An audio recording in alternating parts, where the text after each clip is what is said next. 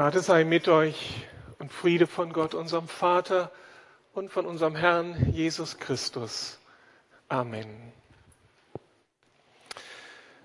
Wir haben neue Nachbarn bekommen, eigenartige Typen, leben sehr zurückgezogen, sehr kontaktscheu, lassen sich kaum sehen. Aber meistens, wenn wir etwas von ihnen merken, dann ist es eben gerade mitten in der Nacht. Da erwachen sie irgendwie zu neuem Leben. Und wenn wir ganz gut drauf sind und morgens sehr früh aufstehen, dann kommen, bekommen wir sie auch zu Gesicht. Ich spreche von dem Fuchspärchen in unserem Garten. Das Fuchspärchen, wir erwarten jetzt in den nächsten Wochen, dass sie sich aufmachen, fruchtbar werden und dann wird es irgendwann eine kleine Familie sein, die da durch den Garten tobt. Was das heißt für unsere Blumen, für den Rasen, das will ich mir jetzt noch nicht ausmalen.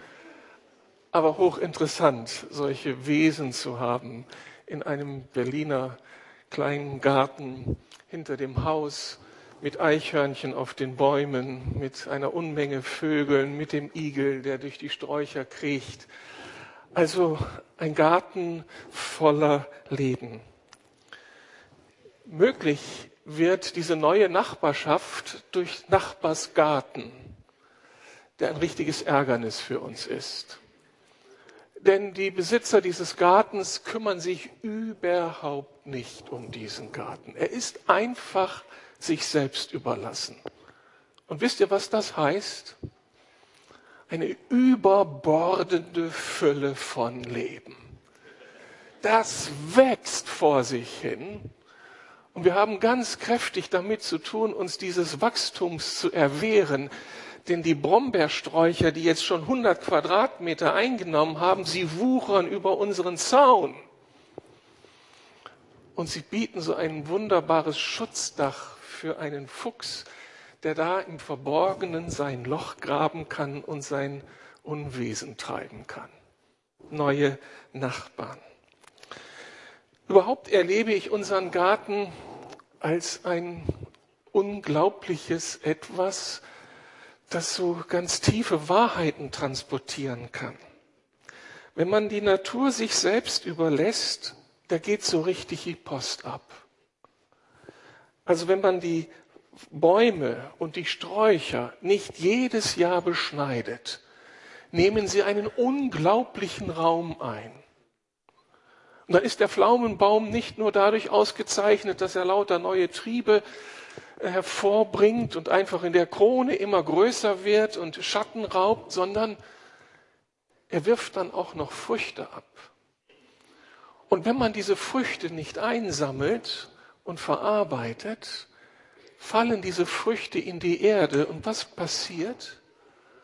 Unter dem Pflaumenbaum wachsen ganz neue Pflaumenbäume. Ähnlich mit dem Flieder. Wenn der große Fliederstrauch jetzt im Frühling anfängt zu blühen, wunderschön. Aber ich weiß, was das Ergebnis ist. Im Sommer fange ich dann an, unter dem Fliederbaum die ganzen Keimlinge zu ziehen. Sonst bestände der Garten bald nur noch aus Flieder und Pflaumenbäumen. Mit dieser Beobachtung komme ich einem ungeheuren, kraftvollen Geheimnis der Schöpfung auf die Spur. Alles Leben ist auf Reproduktion angelegt. Alle Zellen reproduzieren sich. Das gilt für Pflanzen, das gilt für Tiere, das gilt für Menschen. Der Pflaumenbaum bringt neue Pflaumenbäume hervor, der Flieder neuen Flieder, das Fuchspärchen neue Füchse und die beiden Gartenbesitzer neue Gartenbesitzer. So ist das festgelegt von unserem Gott. Wisst ihr, dass eine einzelne Weizenähre aus 20 bis 32 Ährchen besteht. Und aus einer Weizenähre, auf jedem dieser Ährchen sitzen je nach Sorte zwei bis fünf Körner. Das heißt, aus jeder Weizenehre können 150 neue Weizenähren erwachsen, die wiederum 22.000 Körner hervorbringen. Was für eine Kraft steckt in der Natur, eine Kraft, sich zu vervielfältigen. Gott hat sich offensichtlich für das Leben entschieden. Und Leben bedeutet Reproduktion. Und das war von Anfang an so und hat Gott in seine Schöpfung eingebaut. So erzählt es der Schöpfungsbericht. Da heißt es auf der ersten Seite der Bibel nach dem zweiten Schöpfungstag, dass Gott sprach, die Erde lasse Gras hervorsprießen, Pflanzen und Bäume jeder Art sollen wachsen und Samen und samenhaltige Früchte tragen, die neues Leben kreieren können. Und Gott sah es an und es war gut. Dass die Pflanzen sich reproduzieren, ist von Gott genetisch festgelegt. Und wenn die Natur, wenn wir die Natur sich selbst überlassen, dann bewegt sie sich, dann reproduziert sie sich. Und wenn das nicht geschieht, dann ist es meistens ein Indiz dafür, dass etwas falsch gelaufen ist. Das ist ein Hinweis auf eine Anomalie, eine Beschädigung, eine Krankheit. Nach dem vierten Schöpfungstag sprach Gott, im Wasser soll es von Lebewesen aller Art wimmeln und am Himmel sollen Vögel fliegen. Gott sah es an, es war gut. Und dann segnete Gott seine Geschöpfe und sagt, seid, sagte, seid fruchtbar und vermehrt euch und füllt das Wasser in den Meeren und auch ihr Vögel vermehrt euch auf der Erde. Das gleiche Prinzip wie in der Pflanzenwelt. Tiere reproduzieren sich, das ist genetisch festgelegt. Und reproduzieren sie sich nicht, dann ist es meistens ein Indiz dafür, dass etwas aus der Ordnung geraten ist, dass hier etwas krank ist. Nach dem fünften Schöpfungstag spricht Gott, lasst uns Menschen machen als Abbild von uns, uns ähnlich, da schuf Gott den Menschen nach seinem Bilde, als sein Ebenbild schuf er ihn und er schuf sie als Mann und Frau. Gott segnete sie dann und sagte zu ihnen, seid fruchtbar und vermehrt euch. Das gleiche Prinzip. Jetzt sind die Gartenbesitzer dran, fruchtbar zu werden, sich zu vermehren. Und das Prinzip funktioniert hervorragend. Die Natur entwickelt sich, der Mensch entwickelt sich über Tausende von Jahren. Mittlerweile sind es über sieben Milliarden Menschen, die auf diesem Planeten leben. Und da, wo es nicht geschieht, das Leben sich reproduziert, ist irgendetwas nicht in Ordnung. Und wenn der Mensch sich nicht reproduziert und fruchtbar ist, ist da etwas nicht in Ordnung dass dem tatsächlich so ist, das zeigt für mich so beeindruckend der Schmerz von Paaren, denen es nicht gegönnt ist, Nachwuchs zu erzeugen. Was ist das für eine Not? Wie viele Tränen fließen dann? Die Liebe von Mann und Frau kommt zur Erfüllung in neuem Leben, das Gott kreiert. Und wo das nicht möglich ist, zieht großer Schmerz ein. Das zeigt uns etwas von diesem Geheimnis.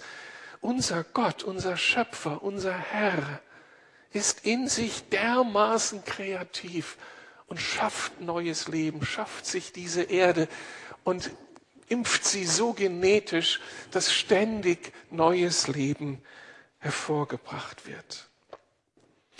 Beim Menschen allerdings kommt es noch zu einer anderen Spielart von Reproduktion. Da geht es nicht nur darum, das eigene biologische Leben, die eigene DNA an eine nächste Generation weiterzugeben, sondern da ist der Auftrag umfassender, einer nächsten Generation nicht nur Leben zu ermöglichen, biologisch, sondern ihr auch etwas zu transferieren von Identität, von Werten, von Kultur, von Familiengeschichte, was die nächste Generation in die Lage versetzt, kraftvoll leben zu können. Der Mann ist beauftragt, seine Söhne zu erziehen, ihnen Identität zu ermöglichen, dass sie kraftvolle Männer werden.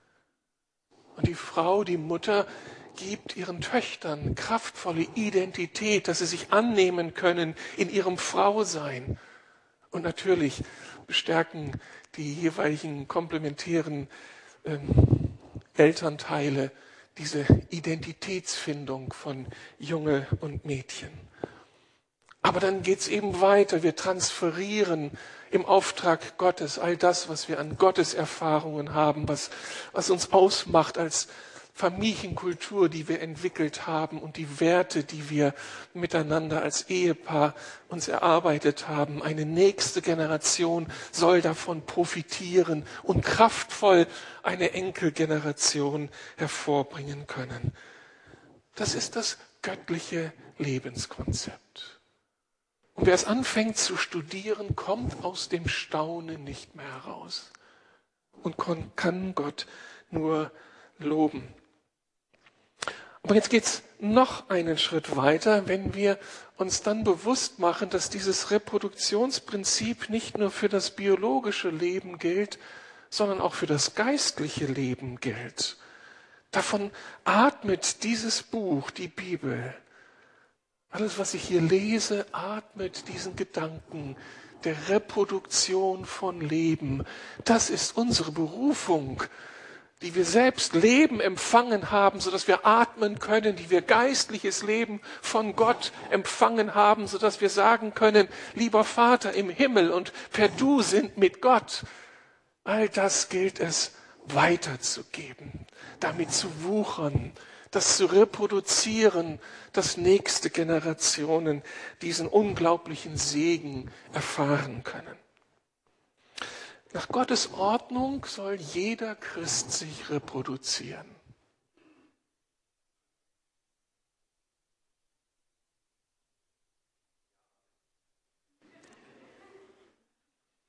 Das ist genauso selbstverständlich, wie dass es dieses Naturgesetz von Reproduktion in Pflanzen, in Tieren und in Menschen biologisch eingebaut ist. Das ist die große Sehnsucht unseres himmlischen Vaters, dass wir geistliches Leben reproduzieren. Das, was ich bin, was ich empfangen habe, gebe ich einer nächsten Generation so weiter, dass sie leben und überleben kann. Das ist der Kern des Missionsbefehls im Matthäusevangelium. Geht zu allen Völkern, macht die Menschen zu meinen Jüngern, tauft sie auf den Namen des Vaters, des Sohnes und des Heiligen Geistes und lehret sie alles zu befolgen, was ich euch geboten habe. Der Reflex dieses Prinzips zeigt sich eigenartigerweise schon in der Weihnachtsgeschichte. Das sind die Hirten auf dem Feld. Sie haben eine Gotteserfahrung eine Engelserfahrung, gehen nach Bethlehem, haben dort eine Erfahrung mit dem Christus in der Krippe. Und was passiert? Sie können nicht schweigen. Sie stehen auf und müssen losziehen, um es allen Leuten zu sagen. Da ist ein Wunder geschehen. Gott kommt in diese Welt und kreiert neues Leben. Das müsst ihr euch anschauen. Und sie erzählen jedem, der es hören will und jedem, der es nicht hören will. Sie können gar nicht anders. Geistliches Leben muss weiter transferiert werden hin zu den Menschen. Aber dann geht es weiter. Nicht einfach nur Leben zeugen, geistliches Leben zeugen, dazu, dadurch, dass Gott uns gebraucht, Menschen äh, mit ihm selbst bekannt zu machen, sondern wenn sie dann angekommen sind bei ihm, gilt es, diese Menschen weiterzuführen, in sie zu investieren. Grundauftrag von uns allen ist, dass wir das reproduzieren, was Gott in uns hineingelegt hat an Gaben, an Fähigkeiten, an Vision, an Begeisterung, hin zu Menschen, die wir prägen sollen, die unsere Nachfolger werden, die das aufnehmen, was Gott uns geschenkt hat. Da lesen wir im, bei Timotheus, Paulus, wie er sich Timotheus zuwendet im zweiten Buch, zweiten Brief an Timotheus. Er, der große Apostel, der große Theologe und Lehrer, adoptiert dort einen jungen Mann und wird für ihn wie ein geistlicher Vater und teilt ihm alles mit, was er kann, was er erlebt hat, was er besitzt. Wie ein geistlicher Vater, wie ein Vater seinem Sohn, ist er der geistliche Vater für Timotheus, seinen Sohn. Er belehrt ihn, er betet für ihn, er ermutigt ihn, er ermahnt ihn. Transfer von geistlichem Leben, sodass dieser junge Mann ein starker Typ wird. Aber immer noch nicht genug. Paulus implementiert dann in diese Gemeinde, für die der Timotheus verantwortlich ist, ein Reproduktionsprinzip, das ich nennen könnte, das Reproduktionsprinzip für Kleingruppen. Alle Kleingruppenleiter, das ist jetzt euer Satz, euer, eure Botschaft. Paulus sagt zu Timotheus, gib die Botschaft, die du von mir gehört hast und deren Wahrheit dir von vielen Zeugen bestätigt wurde, an vertrauenswürdige und zuverlässige Menschen weiter, die ebenfalls fähig sind, andere zu lehren. Was ist der Sinn einer Kleingruppe? Dass sie eine neue Kleingruppe hervorbringt dass sie Leben weitergibt. Und dazu müssen wir einander trainieren. Timotheus soll das, was er erfahren hat, einem Menschen weitergeben, so weitergeben, dass sie wieder fähig sind, es anderen weiterzugeben. Ein geistliches Reproduktionsprinzip mit unglaublicher Kraft und das dann noch eine Ebene höher sich auf ganze Gemeinden bezieht. Paulus sagt an die Gemeinde in Thessalonik, von euch aus hat sich die Botschaft des Herrn in ganz Mazedonien und Achaia verbreitet und nicht nur dort. Es gibt inzwischen kaum noch einen Ort, wo man nicht von eurem Glauben an Gott gehört hätte, wo es nicht neue Gemeinden gäbe. Wozu ist Gemeinde da? Um sich zu reproduzieren. Weil allem Leben von Gott diese DNA der Vervielfältigung eingepflanzt wurde. Kirche Jesu Christi lebt nach dem Willen Gottes, Gottes selbstverständlich Reproduktion. Das macht unsere DNA aus. Motiviert von Dankbarkeit und Begeisterung, bewegt durch den Heiligen Geist, können wir das, was wir empfangen haben, nicht für uns behalten. Leben aus Gott. Wenn Menschen sich in uns investiert haben, können wir das nicht für uns behalten. Wenn ich den Segen einer Kleingruppe erlebt habe, kann ich das nicht für mich behalten. Es muss transferiert werden, transferiert werden, reproduziert werden für eine nächste Generation. Es sei denn, es ist, es ist etwas krank in dieser Welt oder in uns. Da, wo Leben nicht reproduziert wird, ist etwas aus der Ordnung Gottes gefallen. Und damit komme ich zu dieser ernüchternden Realität. Der göttliche Reproduktionsauftrag wird von so vielen Menschen heute nicht mehr verstanden und nicht mehr gelebt. da können wir wieder ganz von vorne anfangen. Das gilt für die Pflanzen- und Tierwelt. Die Tatsache, dass immer mehr Arten aussterben, ist begründet in diesem unkontrollierten Denken, Handeln, Streben des Menschen, der die Natur ausbeutet, Regenwälder abholzt, die Felder überdüngt, sodass einfach ganze Arten von Pflanzen und Tieren ausgerottet werden. In Deutschland verweigern sich viele Menschen Nachwuchs zu zeugen obwohl sie Nachwuchs zeugen könnten. Sie wollen es schlichtweg nicht. Dafür kann es viele Gründe geben, vielleicht auch nachvollziehbare Gründe. Aber wenn der Grund darin besteht, dass ich einfach nur meine eigene Karriere vorantreiben möchte,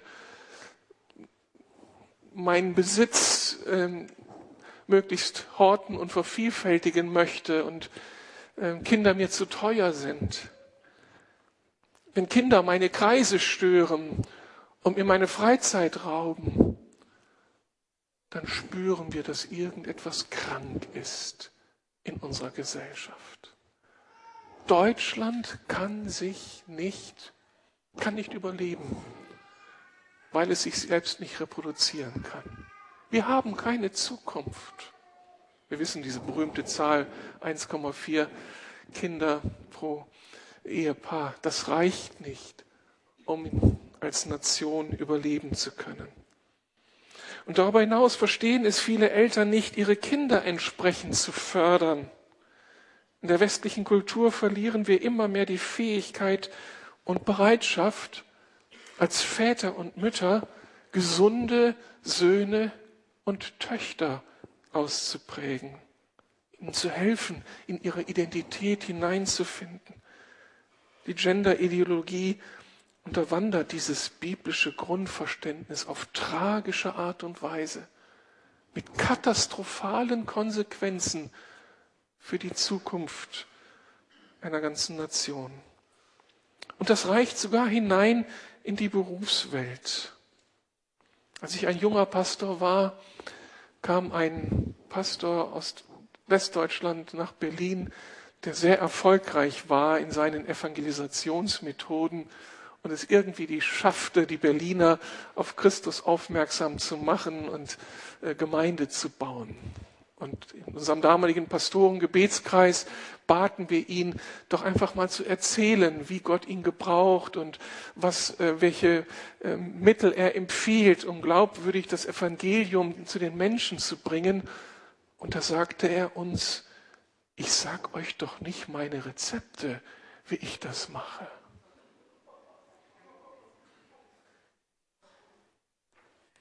Ich sag euch doch nicht, wie man's macht, dann werdet ihr mir ja gefährlich. Das, was ich begriffen habe, das ist ein Marktvorteil für mich. Und das teile ich doch nicht. Das Reproduktionsprinzip auf den Kopf gestellt.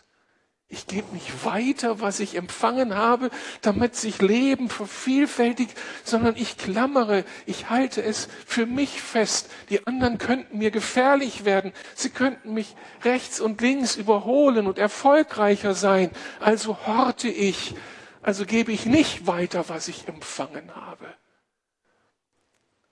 Eine Pervertierung dessen, was in Gott lebt. Synonym für dieses fatale Reproduktionsverweigerungsverhalten unserer Tage sind für mich die großen Agrar- und Chemiekonzerne. Ein Konzern wie Monsanto in den USA. Hier wird mit Hilfe der sogenannten Terminator-Technologie genmanipuliertes Saatgut vermarktet, das bewirkt, dass Pflanzen keine keimfähigen Samen mehr hervorbringen können. In Pflanzen wird dazu ein Programm eingebaut, ein Killergen, das dem, den Embryo ausgere, im ausgereiften Korn abtötet oder so stark beschädigt, dass diese Pflanze sich nicht mehr selbst reproduzieren kann. Das gekaufte Saatgut keimt auf, die Pflanzen wachsen doch die geernteten Samen sind steril, sind unfruchtbar. Das soll irgendwie den Samen widerstandsfähiger machen, hat aber eben auch den Effekt, dass dieser genmanipulierte Samen jetzt immer wieder neu gekauft werden muss und der Landwirt nicht aus dem geernteten äh, Samen sich selbst den Samen für die nächste Ernte äh, heraus erarbeiten kann. Und es besteht die Gefahr, dass dieser genmanipulierte Samen einmal eingesetzt auch andere Pflanzen quasi anstecken kann. Was geschieht hier? Die göttliche Ordnung, die auf Reproduktion angelegt ist, wird manipuliert, sodass sie steril wird, unfruchtbar ist und sich nicht mehr vervielfältigen kann. Und meine große Frage ist nun, ist dieses chemische Killergen nicht ein Gleichnis für ein Killergen in unser aller Denken und Herzen? Hat es irgendwer geschafft, in unser Denken und in unser Herz ein Killergen zu implementieren, das uns unfähig macht, das Leben, das wir empfangen haben, weiterzugeben? Ist unser Denken in der westlichen Welt damit verseucht? Sind wir irgendwie beschädigt, krank? Und ist das eben der Grund dafür, dass wir dann am Ende keine erstrebenswerte Zukunft mehr haben? Wir könnten unser Leben, das biologische Leben nicht mehr reproduzieren ausreichend. Wir können Menschen nicht mehr prägen, so sie gesunde Menschen werden, die lebensfähig sind. Zu unserer Realität gehört nun tragischerweise auch, dass im Gegensatz zum biblischen Konzept Christen in der westlichen Kultur das biblische Reproduktionsprinzip für geistliches Leben nicht mehr ernst nehmen. Könnte es sein, dass es auch in unseren christlichen Herzen, in unserem christlichen Denken verankert ist und wir darum unfähig sind, einmal über unseren Glauben zu reden. Wer hat das geschafft, dass wir die Klappe halten im Alltag und keinen Mut haben, über Jesus zu reden? Der uns doch alles Leben erschlossen hat. Es gibt für uns keinen größeren, keinen schöneren, keinen, Be keinen begehrenswerteren als Jesus, oder? Das ist das absolut Größte und Zentralste. Nimm mir Jesus weg, was bleibt dann von uns? Bei den Hirten war es so, sie mussten davon reden. Wie kommt es, dass uns das so schwerfällt? Was ist da passiert mit uns? Wer hat uns da ein Killergen implementiert? Wie kommt es, dass wir es so schwer haben, als Christen, auch in der Lukas-Gemeinde, Leben zu transferieren auf eine nächste Generation? In der Kirche Jesu in Deutschland und auch in der Lukas-Gemeinde ist das Ziel eines Gemeindeältesten, die Gemeinde gut zu leiten. Ein ehrenwertes Ziel. Ein tolle Älteste. Aber wisst ihr, was das Ziel eines Ältesten sein muss? Neue Älteste hervorzubringen. Volker.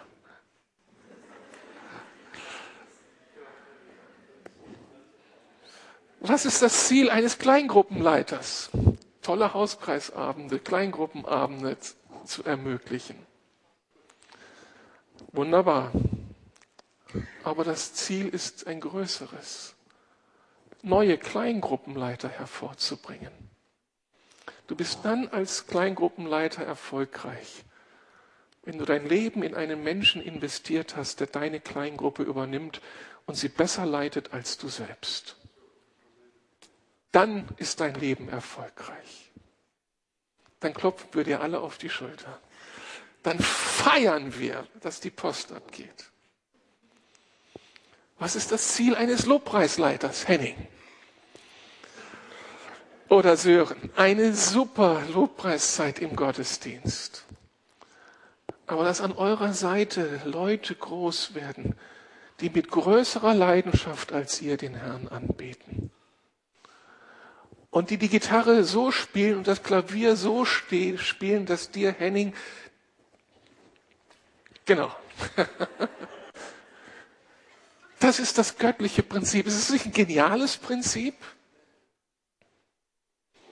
Markus, was ist das Ziel eines Beamer-Leiters, Leiter des Beamer-Teams?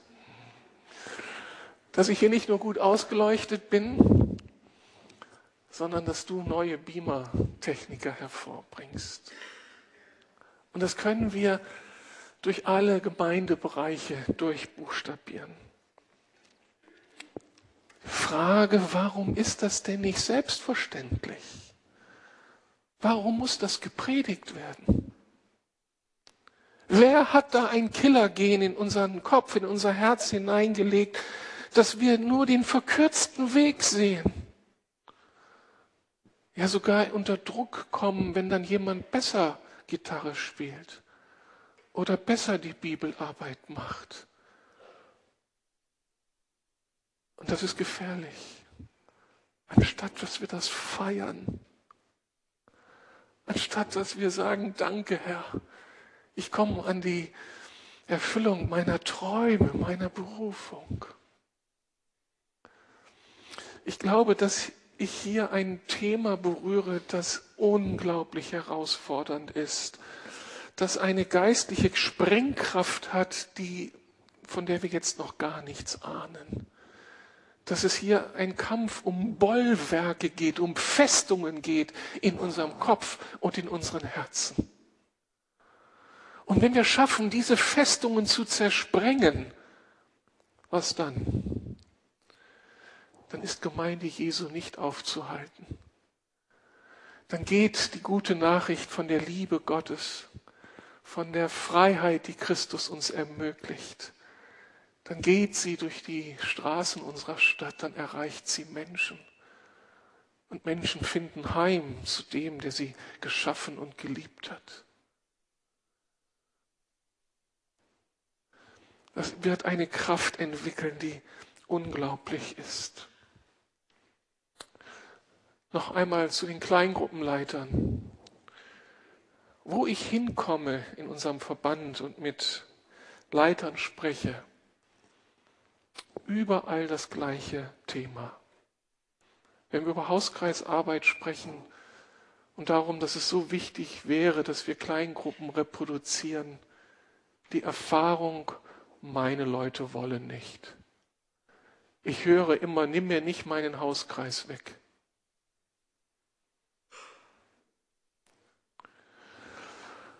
Wenn wir Leben aus Gott empfangen haben und im Hauskreis feiern,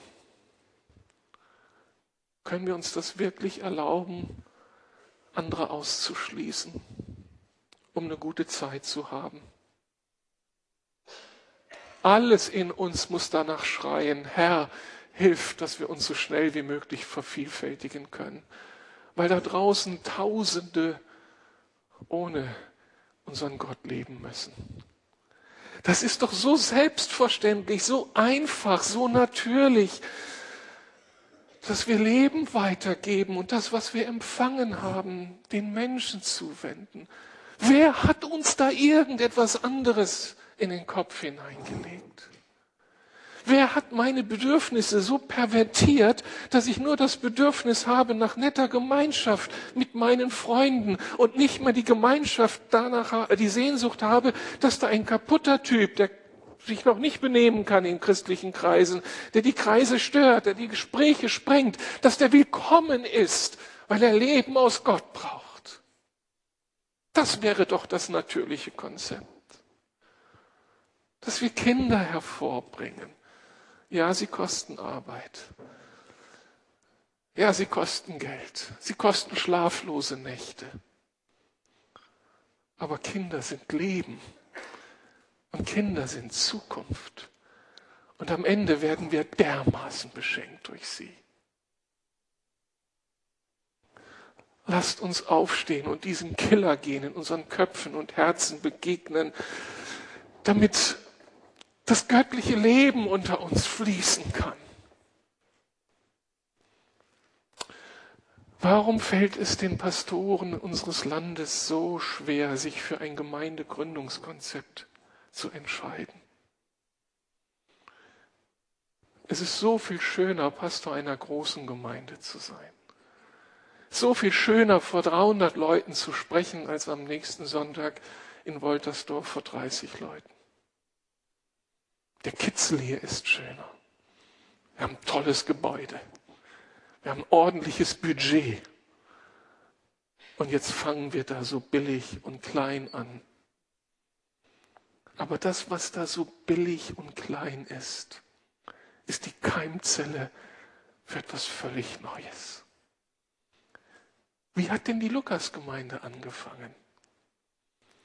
Eine Lehrerin namens Emma Schulz hat vor 110 Jahren einige Freunde gesammelt in ihrem Wohnzimmer und hat angefangen, mit ihnen Glauben zu leben. Sie hat den Preis gezahlt. Die Leute haben damals den Preis gezahlt, sich zu teilen, sich zu öffnen für neue Menschen. Und darum kannst du hier sein.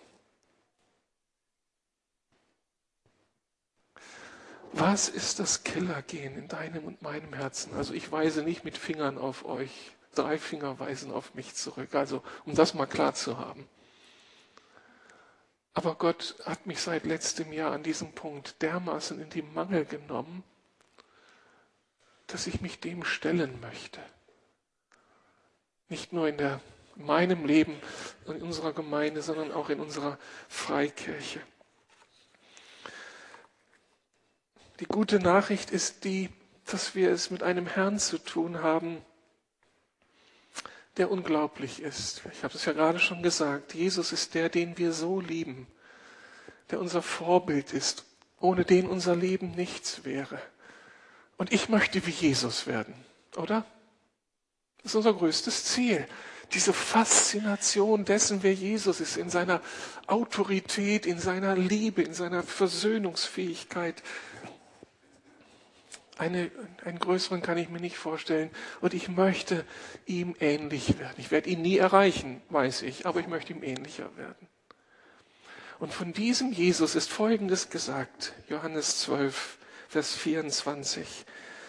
Wenn das Weizenkorn nicht in die Erde kommt und stirbt, bleibt es allein. Wenn es aber stirbt, wird es viele neue Körner hervorbringen. Wer sein Leben liebt, wird es verlieren, aber wer sein Leben in dieser Welt gering achtet, wird es für das ewige Leben erhalten. Wenn jemand mir dienen will, muss er mir auf meinem Weg folgen. Mein Diener wird dann auch dort sein, wo ich bin, und mein Vater wird ihn ehren. Jesus vergleicht sich mit einem Weizenkorn. Und ich habe vorhin diese Dynamik bewusst gemacht. Aus einem Weizenkorn können 22.000 neue Weizenkörner entstehen. Jesus ist das Weizenkorn, das Frucht bringt. Hat Jesus Frucht gebracht? Wie viele Milliarden Menschen sind die Frucht seines Lebens, seiner Hingabe? Aber das Geheimnis ist, dass dieses Weizenkorn in die Erde fallen musste, sterben musste, begraben werden musste. Jesus sagt das angesichts seines Leidens und Sterbens. Er musste ins Grab gelegt werden, sterben, um Leben hervorzubringen. Und das heißt, Reproduktion ist immer mit Sterben verbunden. Es ist immer krisenhaft, wenn neues Leben geschieht. Es kostet einen ganz hohen Preis, dass ich bereit bin, meine Bedürfnisse hinten anzustellen als künftiger Vater und Mutter von Kindern, als einer, der das Evangelium weitergibt und dafür verachtet wird, als jemand, der sich um junge Christen kümmert und viel Zeit und Kraft investiert. Wenn wir neue Gemeinden gründen, wenn wir unsere Hauszelle teilen. Es ist mit Schmerzen verbunden, es ist mit Tod verbunden. Ja, ich muss meine Beziehungen vielleicht zurücklassen, um des neuen Lebens willen. Und Jesus sagt, das ist die Berufung meiner Nachfolger. Billiger geht es nicht. Wir können nicht erwarten, dass er die Menschen einfach hier bringt und auf Fingerschnipsen die Veränderung bewirkt. Es ist dieser Prozess des Sterbens für etwas Neues. Und die gute Nachricht ist, dass dieser Christus, der als Weizenkorn gestorben ist, dann auch der ist, der die Auferstehungskräfte an sich selbst erfahren hat und mit dem wir unterwegs sein dürfen. Wisst ihr, was das Gegenmittel gegen das Killergehen ist? Das sind die Auferstehungskräfte unseres Gottes. Wir feiern Reformation in diesem Jahr. Was ist denn da passiert vor 500 Jahren? Da hat Gott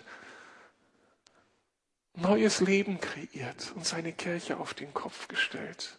Einmal mehr. Und ich glaube, dass er es heute wieder tun will. Neues Leben schenken. Und mein Herzenswunsch ist, ich will da unbedingt zugehören. Ich will dabei sein. Und ich möchte, dass die Lukas-Gemeinde dabei ist. Dass wir in dieser Stadt ein Ort sind, der geistliches Leben hervorbringt. Jeder Mensch, der zu Christus findet, löst im Himmel eine Party aus. Ich möchte Party feiern mit euch, weil Menschen heimgefunden haben. Und weil du die ganze innere Genugtuung erfährst, wenn du dich in deine Mitarbeiter investierst, wenn sie dich recht und links überholen und du sagst, wow, ich bin der Stammvater von einem Lobpreisteam, von einer Audiotechnik in der Lukasgemeinde, die seinesgleichen sucht. Hast du den neuen Techniker gehört? Wie genial der ausgesteuert hat? Ich kann jetzt in Rente gehen. Dieses Feiern wünsche ich uns. Und dass die Auferstehungskräfte Gottes uns dazu ergreifen und neues Leben hervorbringen. Beim nächsten Mal, wenn ich predige, mache ich Fortsetzung. Das Thema ist nicht noch zu Ende, noch nicht zu Ende. Da müssen wir noch einiges bedenken. Aber ich möchte euch bitten, nachzudenken darüber in den nächsten Tagen und darüber zu beten, Herr, wo hat das Killergehen bei mir zugeschlagen? Wo will ich, wo kann ich nicht mehr Leben zeugen, weil mich irgendetwas blockiert? Was ist das, was mich blockiert? Welche Ängste, welche Vorurteile, welche Blindheit, welche falschen Bedürfnisse steuern mich? Und wo braucht es die Auferstehungskraft Gottes, dass ich ein neuer Mensch werden darf? Seit einem Jahr ist, oder vielleicht noch etwas länger, ist eines meiner vordergründigsten Gebete, ich weiß nicht, woher das gekommen ist, aber mein stärkstes Gebet, Herr, lass mich Leben weitergeben. Dass, wo ich hinkomme, Menschen anfangen zu leben, das wäre mein Herzenswunsch. Und es wird möglich sein, weil die Auferstehungskräfte unseres Gottes im Heiligen Geist real sind. Lasst uns aufstehen, ich möchte beten für euch.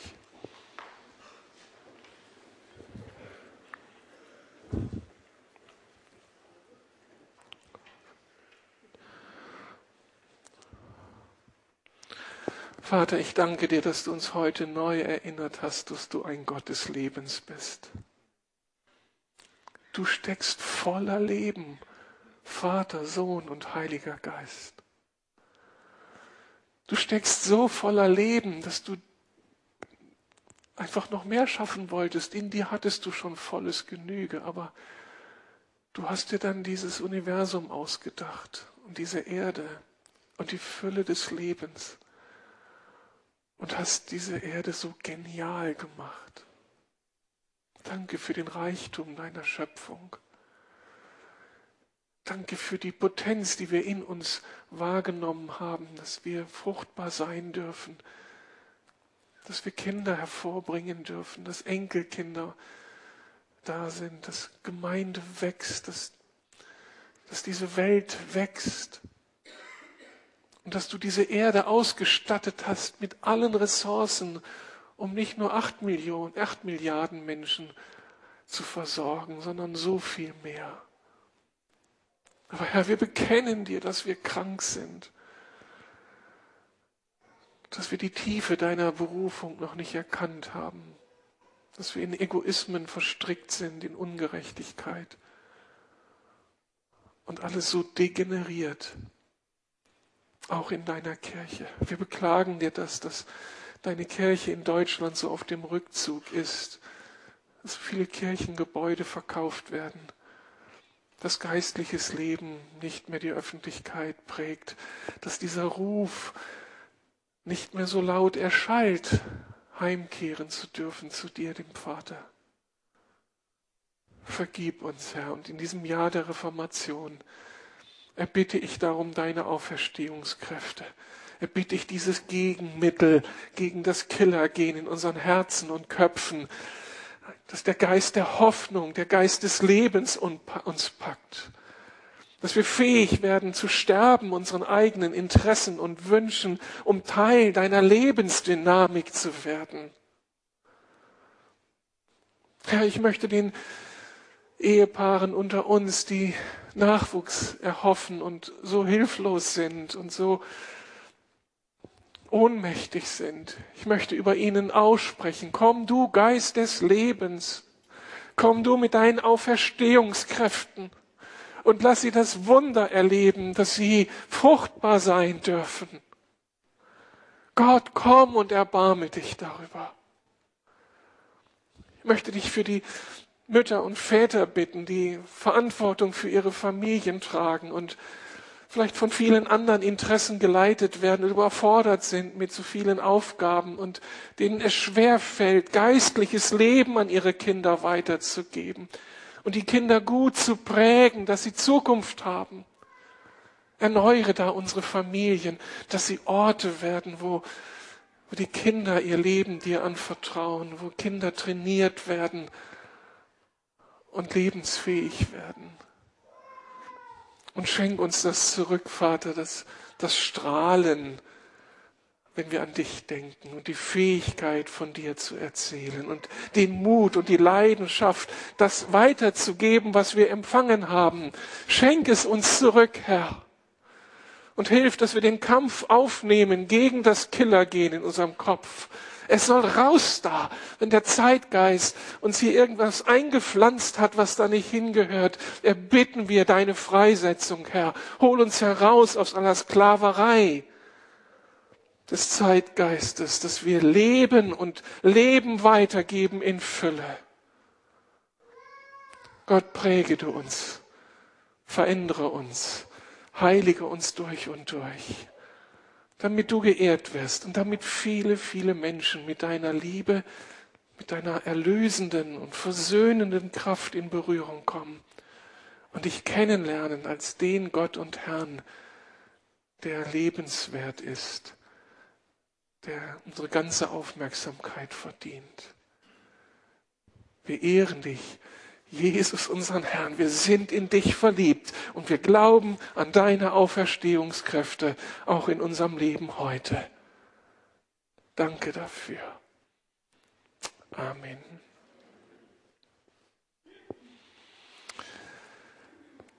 Wir sind am Ende unseres Gottesdienstes. Wir verzichten jetzt auf weitere Lieder. Ich habe ein bisschen überzogen. Verzeiht mir das. Ähm,